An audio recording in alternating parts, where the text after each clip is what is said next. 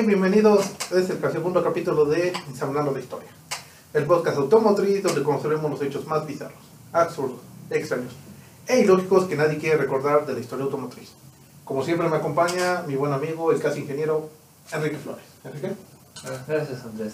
Es curioso porque este es el séptimo intro que grabamos y creo que este es el que por fin va a quedar. Me parece perfecto, suena bien y tiene estilo. Si bien en este podcast vamos a hablar sobre, como dije, eventos extraños, hablaremos de eventos que si bien afectaron mucho a las personas, no tuvieron tanta, no vamos a decir que publicidad, pero no están tenidos en el, consciente- en el consciente colectivo como debería. Hoy hablaremos sobre estos vehículos que han estado involucrados con eventos o catástrofes nucleares. Excelente. Obviamente no es que ellos lo hayan, que el vehículo por su culpa haya explotado, no, sino que la mano de obra estuvo involucrada, que personas estuvieron involucrados y por nuestra culpa nos estamos muriendo. Mira, no sé por qué, pero tengo el presentimiento de que los rusos tienen algo que ver en esto. Mira, sí y no.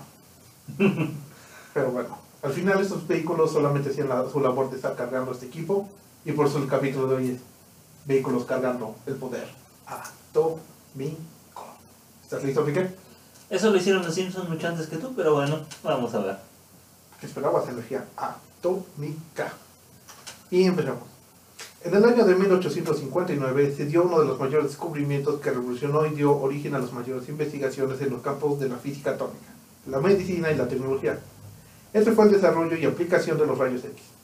Pero pese a que este descubrimiento deleitaba y perturbaba a las personas, no se detuvieron ahí. Y solo un año después se dio una gran, una gran aportación al campo con el descubrimiento de las sales de uranio, que irónicamente no se les veía futuro brillante o potencial necesario para las nuevas demandas de la ciudad. Dato curioso, las sales de uranio es básicamente lo que da mucho poder atómico, es de los mayores almacenadores. Algo así como tu pila alcalina, estas son las sales de uranio. Ah, claro, una pila con la posibilidad de partir dos átomos. Un átomo por la mitad, más bien. Básicamente. Ah, genial. Y citando al buen Stephen Hawking, dijo que la humanidad estaba destinada a extinguirse y que las inteligencias artificiales serían la principal causa de esto. Pero algo que ni este gran hombre sabía es que el ser humano es torpe, necio e ignorante de su propia historia, por lo que nosotros mismos nos vamos a llevar esa atención. Y para muestra al día de hoy, esos tres casos en los que aprenderemos que no solo la realidad supera la ficción, sino que al final la mano de obra barata no es lo mejor. Oh, maldición, ¿estás diciéndome que los teléfonos Samsung están hechos de sales de uranio? Nuevamente echándole a Samsung, Samsung una disculpa por adelantado, pero más o menos. Oh, demonios. Miren, sus celulares pueden estar hechos con uranio en vez de coltán extraídos de niños africanos. Tras esta buena publicación empezaremos a Mira, para empezar, iniciaremos con una historia que nos muestra que con dinero, petróleo y armas baila el perro. O en ese caso, Palomares. Oh, El 17 de enero de 1976 se amaneció con un día soleado, un bonito mar y fuertes rachas de viento. Todo eso ocurrió en la pedanía de Palomares. ¿la qué? Pedania. Esta es, este, es un municipio español de Cuevas de Almanzora, en Almería, España. Ah, ya, pedanía, es que pensé que se te había trabado la mandíbula No, después de así es. radiación. No, y apenas estamos empezando, ¿eh? Se va a poner igual. Mira, para ponerte en contexto a la época, en aquel mismo año se inauguró el Estadio Azteca. Ok. Los Beatles publicaron su primer álbum Revolver. Y el mundo estaba cruzando por un conflicto muy peculiar que llamaremos y siempre será recordado como Guerra Fría. Sí. Mira, fue la guerra más aburrida de todas. Sí, de hecho. No como la guerra de Vietnam, ¿verdad? De Estados Unidos. En Estados Unidos yo todavía quiero una visa en algún momento, quiero ir, así que enrique esa parte, pero continuamos. Ese día, como ya era muy común divisar aviones en aquella zona, porque era una zona costera, pues lo de siempre, ¿no? Divisaron en este caso cuatro vehículos. Eran dos aeronaves de la Fuerza Aérea de los Estados Unidos, un avión cisterna y un bombardero de reabastecimiento de combustible. Verás, era muy común en esos años que Estados Unidos hiciera estas maniobras. Mira, era común en esos años y desde entonces, después de la Segunda Guerra Mundial, que Estados Unidos va e invade otros países sin motivo alguno. Y ordena bombardeos aéreos porque se siente inseguro. No estoy diciendo que eso se apega a la realidad, pero bueno, no voy a meterme a hablar sobre lo que hizo Bush con... ¿Cómo se llama? La Biblioteca de Alejandría. Mira, no quiero meterme con la CIA, pero continuamos. y lamentablemente terminaré metiéndome con ella. Ay, Dios. Mira, verás, como te digo, ya era muy común al ver eso. Este, ese día se visitaron cuatro vehículos y se estaba haciendo dicho justamente sobre esa zona una maniobra de reabastecimiento de combustible. Ujú. Eh, se les ahorita una imagen de cómo es el concepto. En el cual has visto la película de Batman, No, de Caballero Asciende. no. Básicamente es un avión, se pone atrás del otro, ligeramente abajo, con una inclinación de 45 grados. Ah, como si dos aviones intentaran coger. Eh, más o menos. Pero mi- mira, al mismo principio, pero con más elegancia. Por favor, un avión se pone abajo, otro arriba, inclina una manguera a 45 grados y deposita su combustible. Sí, Exactamente. Solamente que en vez de hacerlo por la parte de atrás, es por la parte de frente. Qué asco. Los aviones inventaron el sexo oral. Pero bueno, estaban haciendo esa maniobra cuando de manera inesperada los tripulantes del bombardero B-52, que estaban, que dato curioso, estaban regresando a Estados Unidos, porque tenían esa, esa costumbre, los llevaban a espiar y por cualquier situación siempre iban cargado con armamento, en este caso, bombas atómicas. Pensé que el otro avión había dicho, no, guácala, comiste piña. No, pero era- eh, en ese momento llevaban cuatro bombas atómicas y que estaban cargando porque iban a ir a territorio ruso y por cualquier eventualidad. Ah, claro. ¿Ves? Estados Unidos ordena bombardeos atómicos cuando se siente inseguro. Sí, lamentablemente sí. Mientras hacían esa maniobra, el piloto notó que algo iba mal y de pronto el avión de reabastecimiento empezó a darle llama. Los tripulantes del bombardero accionaron los asientos eyectables y abandonaron la nave. Conscientes de que no serían capaces de evitar que, que el vehículo chocara con los demás, bueno, el avión, el carguero chocara con los demás, trataron de huir y no salió tan bien como digamos. Solo cuatro de los siete tripulantes del B-52 sobrevivieron y nadie de la otra aeronave. Los cuatro bombas termonucleares, que son más o menos 65 veces más fuertes de las que explotaron en Hiroshima, ¿no?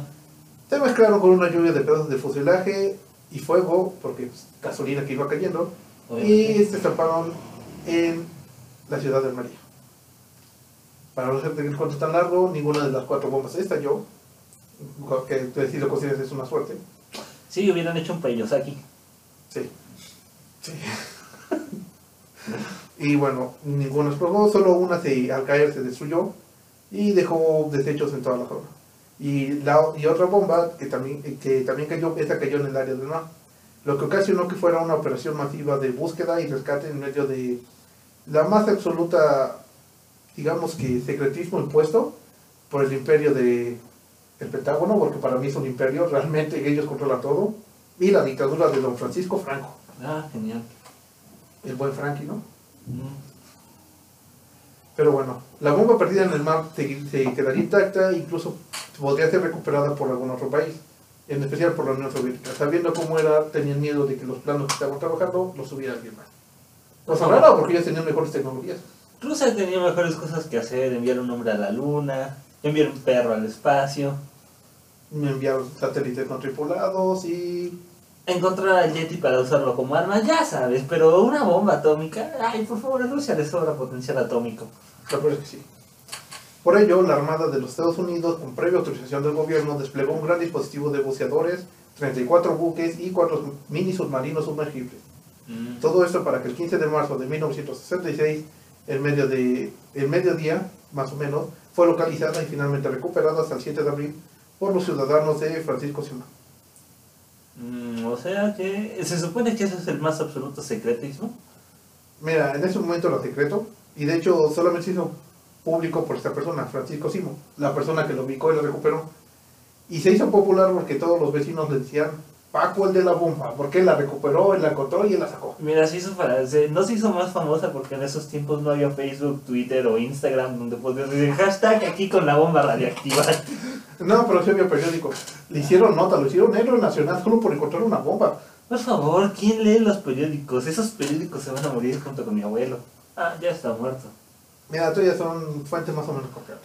Ah, De ahí dos de las bombas que chocaron contra el suelo no se rompieron, de hecho también este, hay imágenes de ellas, las cuales se ven todas apoyadas en la parte de enfrente. ah, mira, sí.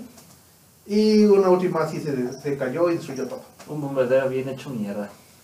Sí, de hecho la última, pese a haberse roto, no, no hizo el efecto de fusión, o en este caso la explosión como tal, solo tiró el material que tenía adentro. Y eso fue un gran problema, ya que al hacer eso, toda la Tierra fue contaminada con plutonio y una enorme, una, una enorme zona de, Palomares fue sellada y siempre ha tenido y seguirá teniendo una marcha nuclear. Ah, mira. Pero durante cinco décadas las autoridades españolas y estadounidenses han jugado al ocultismo y a la desinformación.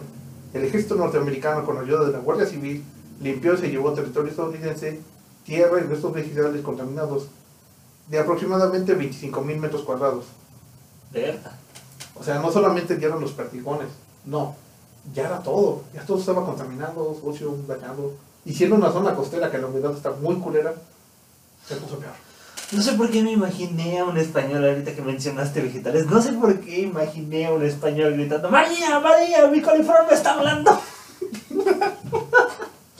A lo menos que yo creo que sí, en algún momento. sí. ¡Oh Dios! ¿Por qué me habló la zanahoria? Y así es como empezó Plantas vs Zombies. Oye, sí. Nunca te habías puesto a pensar eso, pero eso sí puede ser el origen de plantas versus zombies, ¿eh? Pues parece que sí, ¿eh? o sea, el ser humano se daña, se pone pálido, pierde la, el habla. Lo que no te dijeron es que los zombies son cadáveres de la región de Palomares que todavía querían ir a limpiar, pero se perdieron. Y previamente ya se pone mejor. Verás, dicha colaboración de Estados Unidos generó que se recogieran en total 1.400 toneladas de material contaminado. Pero pese a tener, entre comillas, muchas comillas, un triunfo ante las autoridades para no hacerlo público, las labores de limpieza en la zona, en, la zona de España fueron tanto supervisadas por Estados Unidos, pero realizadas por personas no conscientes de ello de Palomares. Ah. Y estas limpiezas llevaron años. Esta colaboración entre ambos pasó a ser, mm, digamos que, a tener muchos altibajos. Porque mientras se mantenía todo así como que formalmente, con cierto resguardo, cierto todo, los españoles decían, oye, ¿y cuándo van a hacerlo público? De hecho, para hablar de él solamente se le definía como el proyecto Índalo. Mm, excelente. Bueno, es que también tienes razón, o sea, no había Facebook, no había Twitter. Y luego súmale que los españoles tenían ese problema de, oye, Venancio, mi padre le acaban de salir patas y se fue corriendo. Piensa que sí. si lo piensas también es el origen de los chistes españoles. Porque, o sea, los pone como alguien no muy listo, pero en realidad sí lo era. Como si mi pala se paró y se fue. Y si, era, ch- si no era chiste, Y si lo estaban diciendo de neta. solo piensan igual.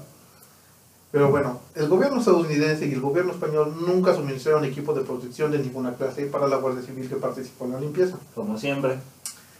Y de hecho, toda la protección que había la tenían los estadounidenses y eso porque eran supervisores. Ah, El plutonio 239, que era el material con el que estaba compuesta esta arma, emite una radiación alfa y tiene una vida media de 24.100 años. ah. Por eso la mancha que te digo que se tuvo y se tiene a la fecha, porque no está limpiada al 100%. Y aunque sean esta- no se han hecho estudios epidemiológicos correctos asociados a esta enfermedad o espe- específicamente en este caso, no se tiene un control del mismo, tanto en cuanto a ra- radiactividad de la zona, toxicidad química de, en el agua, en la zona y demás, por lo cual es muy difícil tener un control o saber la magnitud a que llegó. Y el gobierno bajo la presión de el gobierno, el gobierno español bajo la presión del gobierno estadounidense no puede mantener todavía, no pudo más bien mantener ese secreto y básicamente y ellos mismos, los españoles dijeron vamos a desclasificarlo, nos vale chetos y en 1986 se hizo público. Aproximadamente el 29% de la población de Palomares presentaba rastros de plutonio radioactivo en su organismo. Y para acabar de la peor manera, Estados Unidos en el 2009 dijo, ¿sabes qué? Esto no nos está dejando nada, soy la CIA, tengo mejores cosas que hacer, no voy a seguir financiando esto. Qué chingón, así, así como de, oye, pues, tengo que mejores cosas quiero hacer, demostrar la existencia de los aliens, decir que Pie Grande existe y maneja un bocho. ¿sí? Y de hecho en 2010 se decidió que ya nadie iba a poner dinero y simplemente se quedó así. Mm. Nadie metió fondos, se quedó la zona. Vamos a decir que semi-contaminada porque sí quitaron son cierto porcentaje, pero siguen. Por lo cual Palomares no es un sitio turístico que quieras ir a ver estos días. Excelente, ya sé dónde voy a hacer mis próximas vacaciones. Pero mira, no todo es cuestión de. Mira, esa guerra fría no todo fue cuestión solo de la Unión Soviética, de Estados Unidos. La Unión Soviética tuvo también lo suyo. Ah, genial. Verás, muchos errores de esta guerra no fueron justamente por malas decisiones. Fue por, por el conflicto como tal. Al haber un digamos que esta guerra, al haber tanto, tanta pelea, tanto avance por ambos países, nadie se detuvo en algún momento para decir, oye, ¿de verdad esto sirve? Oye, de verdad, como que le estamos cagando o de... O no solo eso, solamente pararse y decir, oye, mira, vi que en esa máquina le pusieron un Yurex. ¿Estás seguro que va a aguantar? Así de, oye, ¿somos los malos? No solo eso, los dos países se- deberían preguntar en algún momento, mira, Estados Unidos es mi enemigo mortal. Y por otra, mira, Rusia es mi enemigo mortal. Pero, ¿y los demás países que estamos afectando no se sentirán mal estos días? Ay, por favor, como si les importara. Debería. Digo, lo único bueno que ha exportado Rusia ha sido, lo único bueno que ha exportado Rusia ha sido vodka, tanques y uranio. Y hablando sobre un año, en este caso vamos a hablar de, de un caso muy polémico, muy malo, históricamente hablando, y que de hecho fue tan importante, Enrique, que llegó no solamente a ser conocido, sino que Estados Unidos tuvo el honor y la dicha de hacer una película. Mira, mira, mira, mira, mira, mira, mira. Una cosa es meterse con la CIA, pero con la KGB, ni de pedo. Mira, gracias a Dios ya se deshizo, ahora tiene otro nombre. Sí, tiene otro nombre. Eso es lo que tú creías que quisieran que creyeran. ¿Dónde está el botoncito de Unión Soviética? Mm, Por eternizado. Pero Ya. sí, esta es la historia del submarino K-19, Oh, cuya película es protagonizada por el señor Harrison Ford. sí. Indiana Jones. O Han Solo y muchos más. Yo creo que todo el mundo lo va a reconocer por Han Solo. El K-19 fue el primer de los dos submarinos nucleares soviéticos de la clase Proyecto 658. La primera generación de submarinos nucleares armados con misiles balísticos atómicos, específicamente misiles R-13-LBM. El navío fue construido apresuradamente por los soviéticos en respuesta al desarrollo de Estados Unidos de submarinos nucleares. Sí, era una pelea entre los dos por ver quién sacaba lo primero. Eh, como todo, es como una pelea con tu ex. Cuando te intenta correr del departamento. Te avienta unas cosas, tú agarras otras. Sí, y como parte de la- esta llamada carrera armamentista durante la Guerra Fría, la mano de obra era rápida y de mala calidad. Como siempre. Y esta historia comienza aquí. A las 4 de la mañana del 4 de julio Ah. de 1961, ¿Por qué el día especial para los gringos? de hecho ese día hubiera tenido doble sentido. La vida de 138 tripulantes y su capitán quedaron enfrascados bajo el mar. Con una avería en el reactor del submarino convirtió la nave en una bomba de reloj frente a las costas de Estados Unidos entre Groenlandia y Noruega. Algo importante que hay que recalcar, de esa tripulación solamente una persona tenía 30 años y los demás no tenían ni 25. O sea, me estás diciendo que el episodio de Los Simpson cuando Homero se roba un submarino nuclear era neta. Sí. Hay una avería en el reactor. Se está uniendo todo. Pero ahorita vamos a esa parte. Si bien hemos conocido más o menos o tenemos una idea de cómo es un submarino, sí esas videoprotecciones y el reactor nuclear es la zona principal, está en el centro. Oye, mira, ahí están los misiles. Sí, está al frente. Y mientras en los Simpsons dijeron que el problema era en la parte de los torpedos, porque estaba metiendo el agua que era en la parte del frente, aquí el verdadero problema era justo en el centro, en el reactor nuclear. Así que dicho eso, continuamos. Verás, la pesadilla comenzó cuando, esta avería cuando empezó una avería en el sistema de refrigeración del reactor. El capitán del submarino, Nikolai Seteyev, tuvo que sacrificar la vida de ocho de sus hombres para que pudieran reparar la, la avería y de esta manera se enfrentaron a una fuga de radiación. Qué heroico. ¿No, ¿No te das cuenta que los rusos son tan heroicos? O sea, siempre sacrifican la vida de sus subordinados. Siempre. No, espérate, esto, es lo peor. Verás, una vez reparada la avería, no solamente salvó el resto de las personas, sino también evitó un Chernóbil bajo el agua, en tierra, bueno, en mares de Estados Unidos, los cuales habían sido interpretados como una evidente clave agresión nuclear. A los marinos del sexto sector se les dijo, ustedes ya saben a lo que van, ellos respondían que sí, y tomaron la deci- decisión de participar en reparar avería. Cuatro brigadas se turnaban para soldar en lapsos de 10 minutos porque era como que el máximo tiempo que podía soportar en esa zona. Y básicamente estaban trabajando ahí, soldando esta avería, y básicamente entrabas al reactor y empezaban a, salían vomitando bilis con la cara cubierta de horribles pústulas y quemaduras. Sí, prácticamente era una fábrica de zombies, pero el agua. De algunos dicen, se- le sacaban la del sector en brazos, ellos estaban rojos y se decían muy mareados. pero en ese momento no sabíamos a qué se debía el enrojecimiento, si era por la radioactividad o por las altas temperaturas. Allí siempre hacía mucho calor y vestíamos camisetas de manga corta. ¿no? Se vestían así. Prácticamente lo que ocupaban eran impermeables, no tenían algo que los protegieran de verdad ante la radiación. Mira, es un submarino nuclear. Aquel ingeniero que lo diseñó pensé, ah, pensó, ¿qué puede salir mal? No solo eso, también decía, en la soledad uno puede sentir miedo, pero cuando te miran tus compañeros y tienen esperanzas puestas en ti, tu temor les puede ocasionar más daño. Uy. Es son palabras que dice un soviético, ellos son de, nunca los ves dudar, y esa es la viva imagen de cómo es su concepto de guerra, o sea, ellos sabían que todo estaba dependía de ellos, pero no dudaban, se mantenían firmes y a lo suyo. No como la CIA que usó españoles. Sí. Finalmente lograron reparar la avería cuando decidieron enfriar el reactor con agua potable.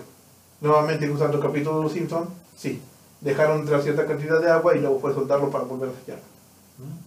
Y obviamente después fue sacarlo, pero el punto es eso, fue enfriarlo de esa manera para poder salvar la vida en ese momento, porque ya todo estaba muy grave. Como resultado de esto, varios miembros de la tripulación se empezaron a presentar de manera grave. Ocho marinos que participaron directamente en las operaciones de rescate del núcleo del reactor murieron una semana después en un eh, del accidente. Y más de 14 en próximos años. Básicamente en el, bar, en el submarino nadie murió, pero casi luego, luego empezaron a morir.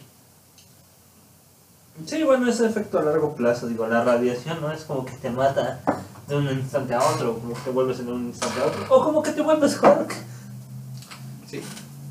Y mira, como dato final, que es el que de verdad dices, ¿what? ¿O por qué? Es que al ser un momento... Espera, clave- espera, espera, espera. No sé por qué, pero imaginé esto. Llegaron submarinos de la Antártida, Estados Unidos, llegaron de varios países y un sujeto amarillo por la radiación empezó a hablarles. Es mi primer día. Y el pingüino es...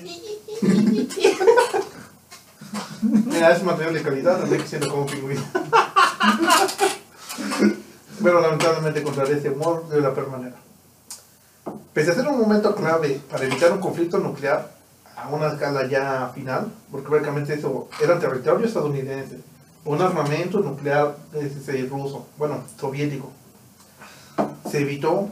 La Unión Soviética, al observar todo el expediente y al ver que se trataba de un accidente, no condecoró, no felicitó ni le dijo buen día a ninguno de los tripulantes. Para ellos solamente fue un día más casual que se evitó la guerra. Claro.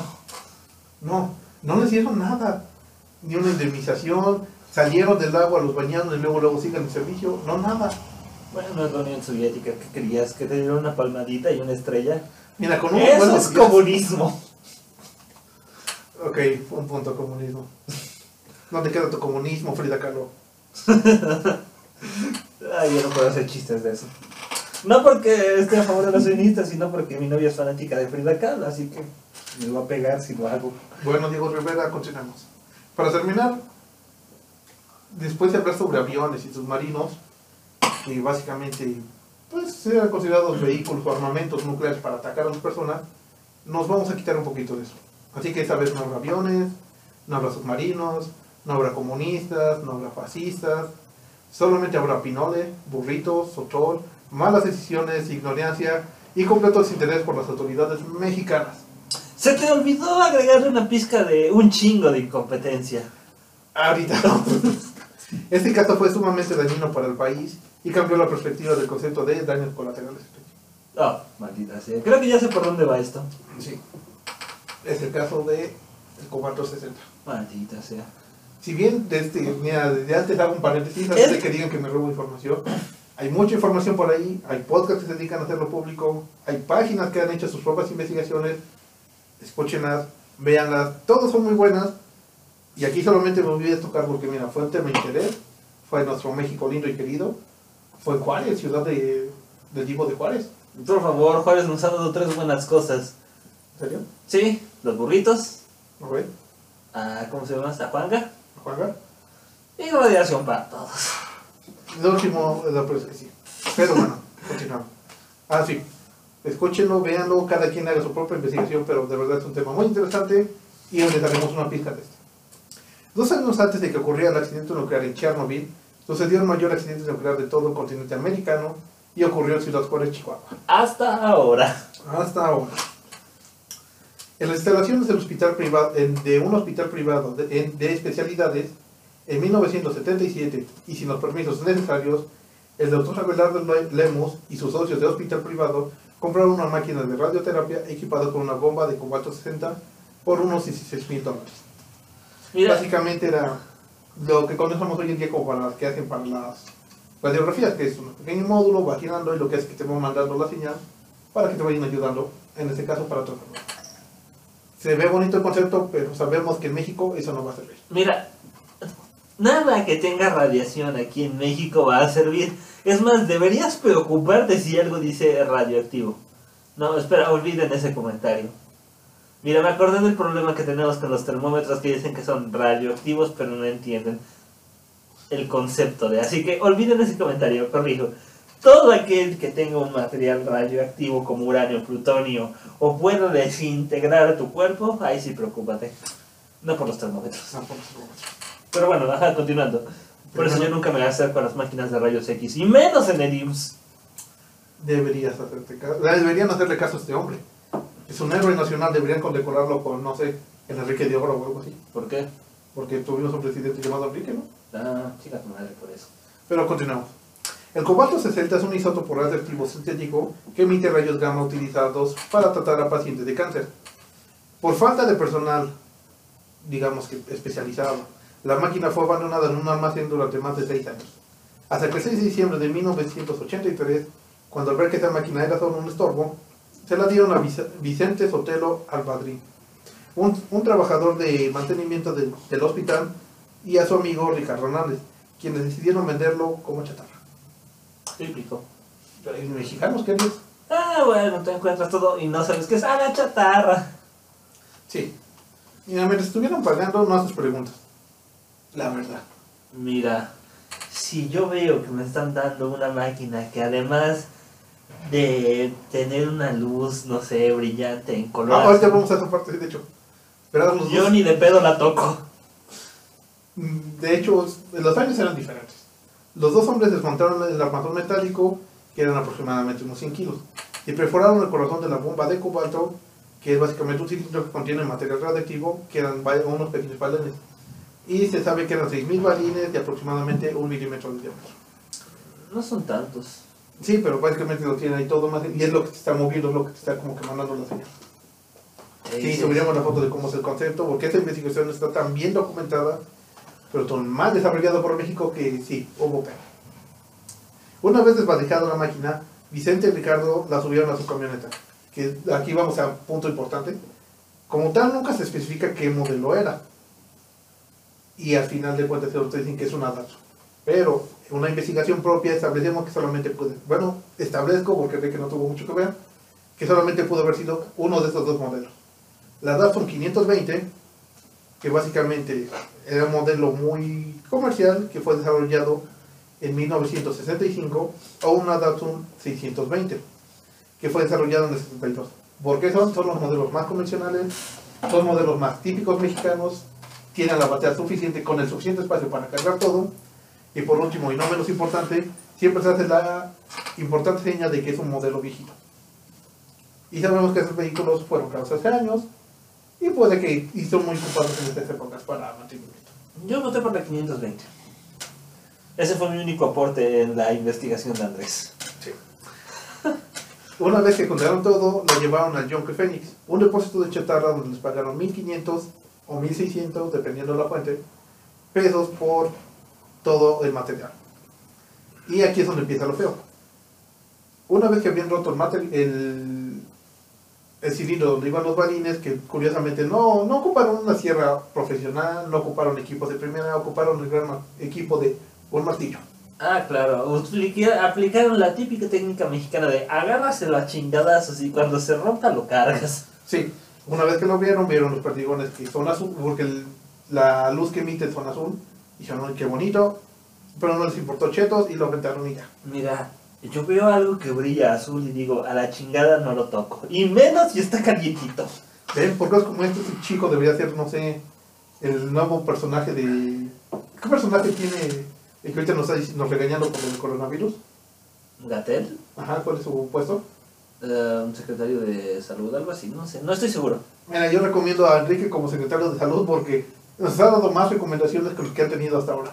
Mira, luego te explico qué es la radiación y te prometo hacer un video para explicarte qué es la radiación y cómo es que hay radiación en los termómetros y cómo es que hay radiación, radiación emitida por un material radioactivo. Luego, pero por ahora mejor no hablemos del sector salud. Sigo diciendo, recomiendo Enrique, pero continuamos. Dicho esto, al llevarla al yonque, la camioneta empezó a soltar pequeños materiales. Los pequeños balines empezaron a caer. Y básicamente todo el camino fue tirando material radioactivo por toda la ciudad. Esta información fue detallada en el informe que después realizó la Comisión de Seguridad Nuclear y Salvaguardias, mejor conocida como la CNSNS. El cobalto 60 se mezcló con... Perdón, es que cuando dijiste todo eso me imaginé la comisión que no vale madres. Lo peor es que sí. El cobalto 60 se mezcló con el resto de la chatarra del Yonke Fénix y se vendió a varias empresas fundidoras de la zona, entre ellas Aceros de Chihuahua o Hashiza y la maquiladora Falcón de Juárez S.A., quienes usaron el material radioactivo para fabricar bases de mesas y varillas de acero corrugado, que para quienes no sepan son muy utilizadas para la fabricación y construcción de edificios.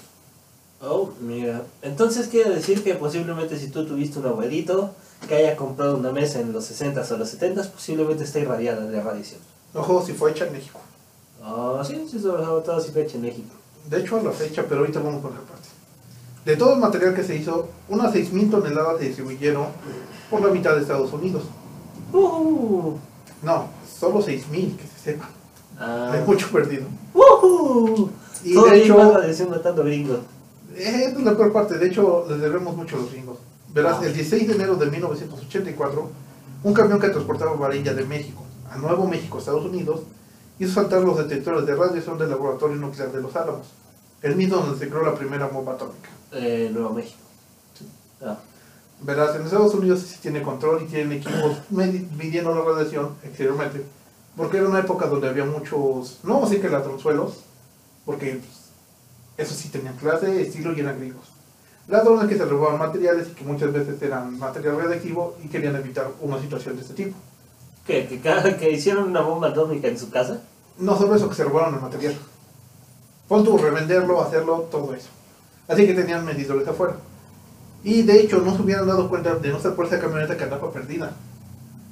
Sí, andaba de, era por esta calle. No, mejor me meto por aquí. Ya sabes, típico mexicano que te dice, ¿por qué no preguntas? Mira, la ventaja de que no existiera Google Maps o Waze. Sí.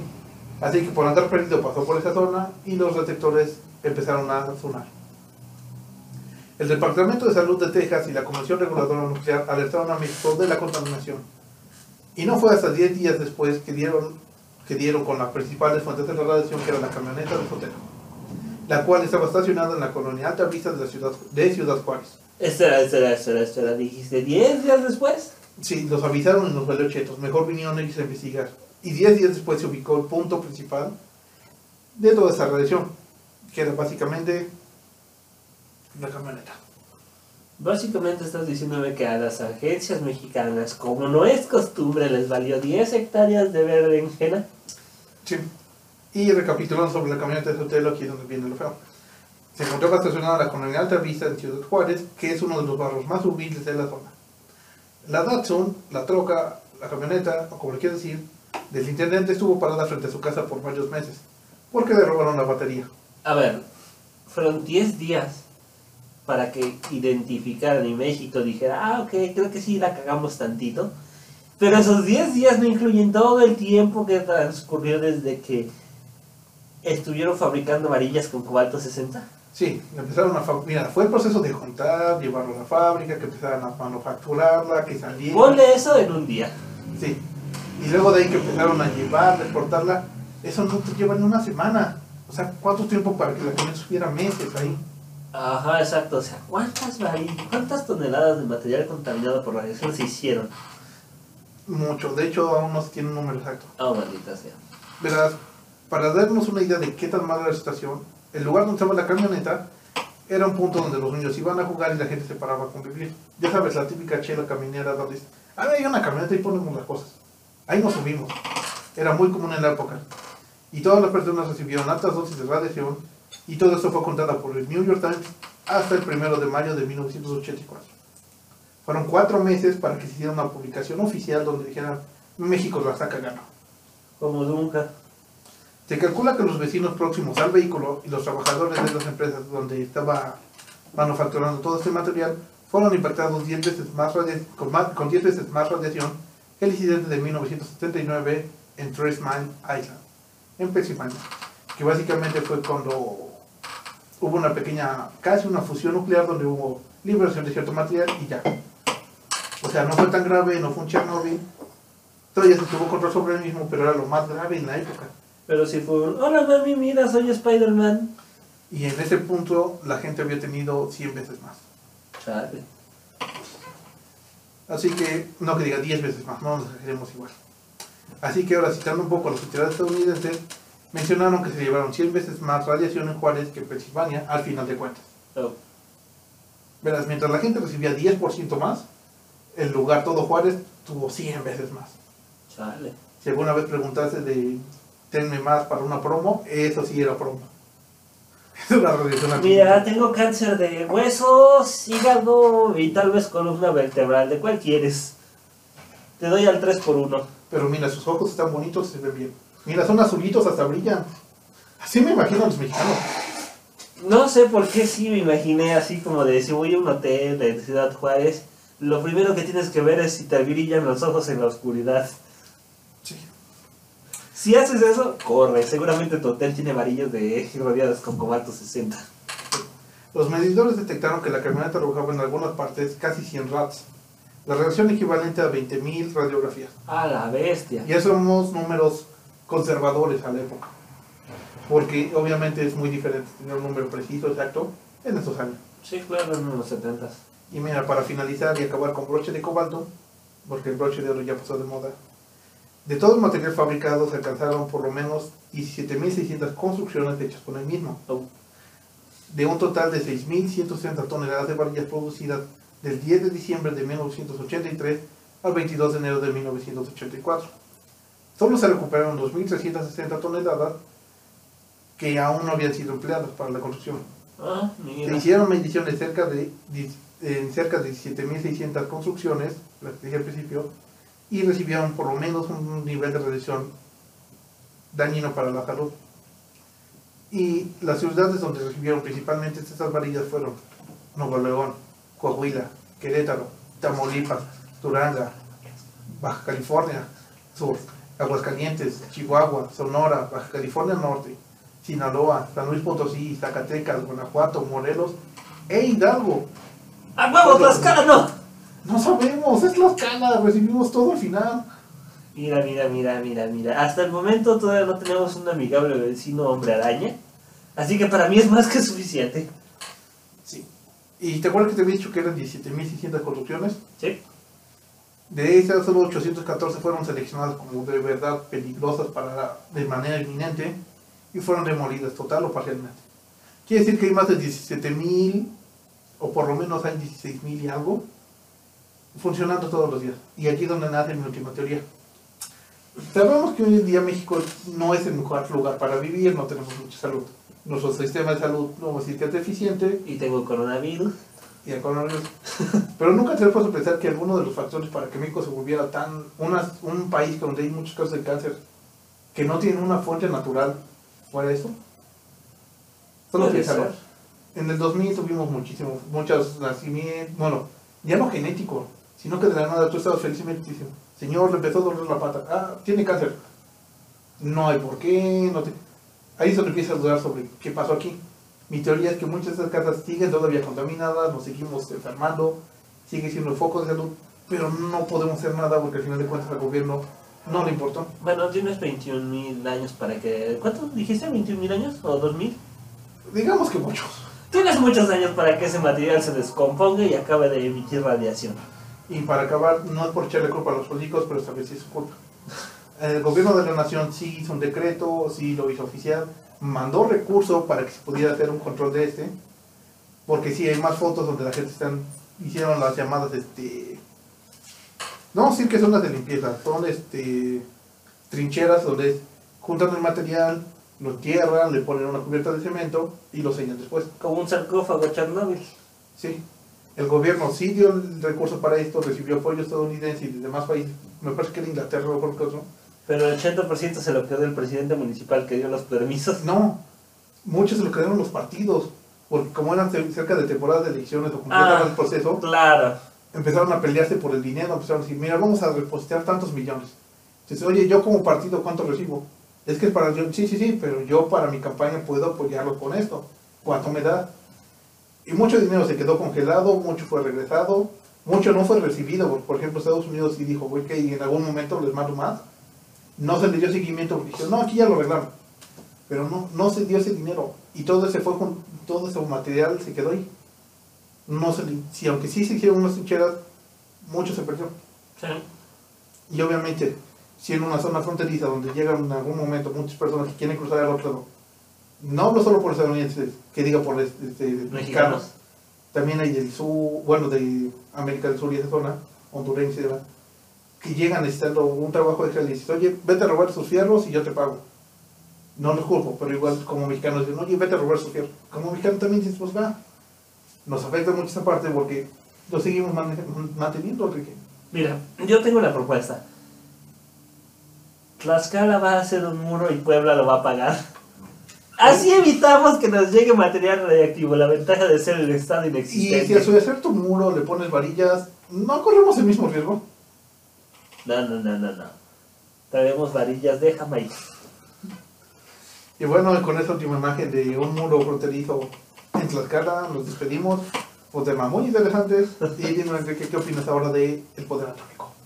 Mira, yo siempre he creído que es un arma mortal, sobre todo porque especie, porque como especie, como simios que somos, el hecho de poder partir un átomo y liberar tanta energía es literalmente nuestro fin, nuestra condena. Así que bueno, creo que simplemente nos estamos matando. Sí, bueno, y con esa recomendación del futuro secretario de Salud, nos despedimos. Muchas gracias por escucharnos. Síganos en todas nuestras redes. Estamos como ensamblando la historia. Actualmente, mm, Posiblemente ya estemos en todas las plataformas de podcast. Creo que solo me faltan como dos, tres. Ok. Pero estamos en YouTube. Todas las plataformas ya pueden encontrarnos En ensamblando una historia. Síganos, compártanos, recomiéndenos. Y creo que es todo. Muchas gracias por su tiempo. Saludos y nos saludamos la próxima semana.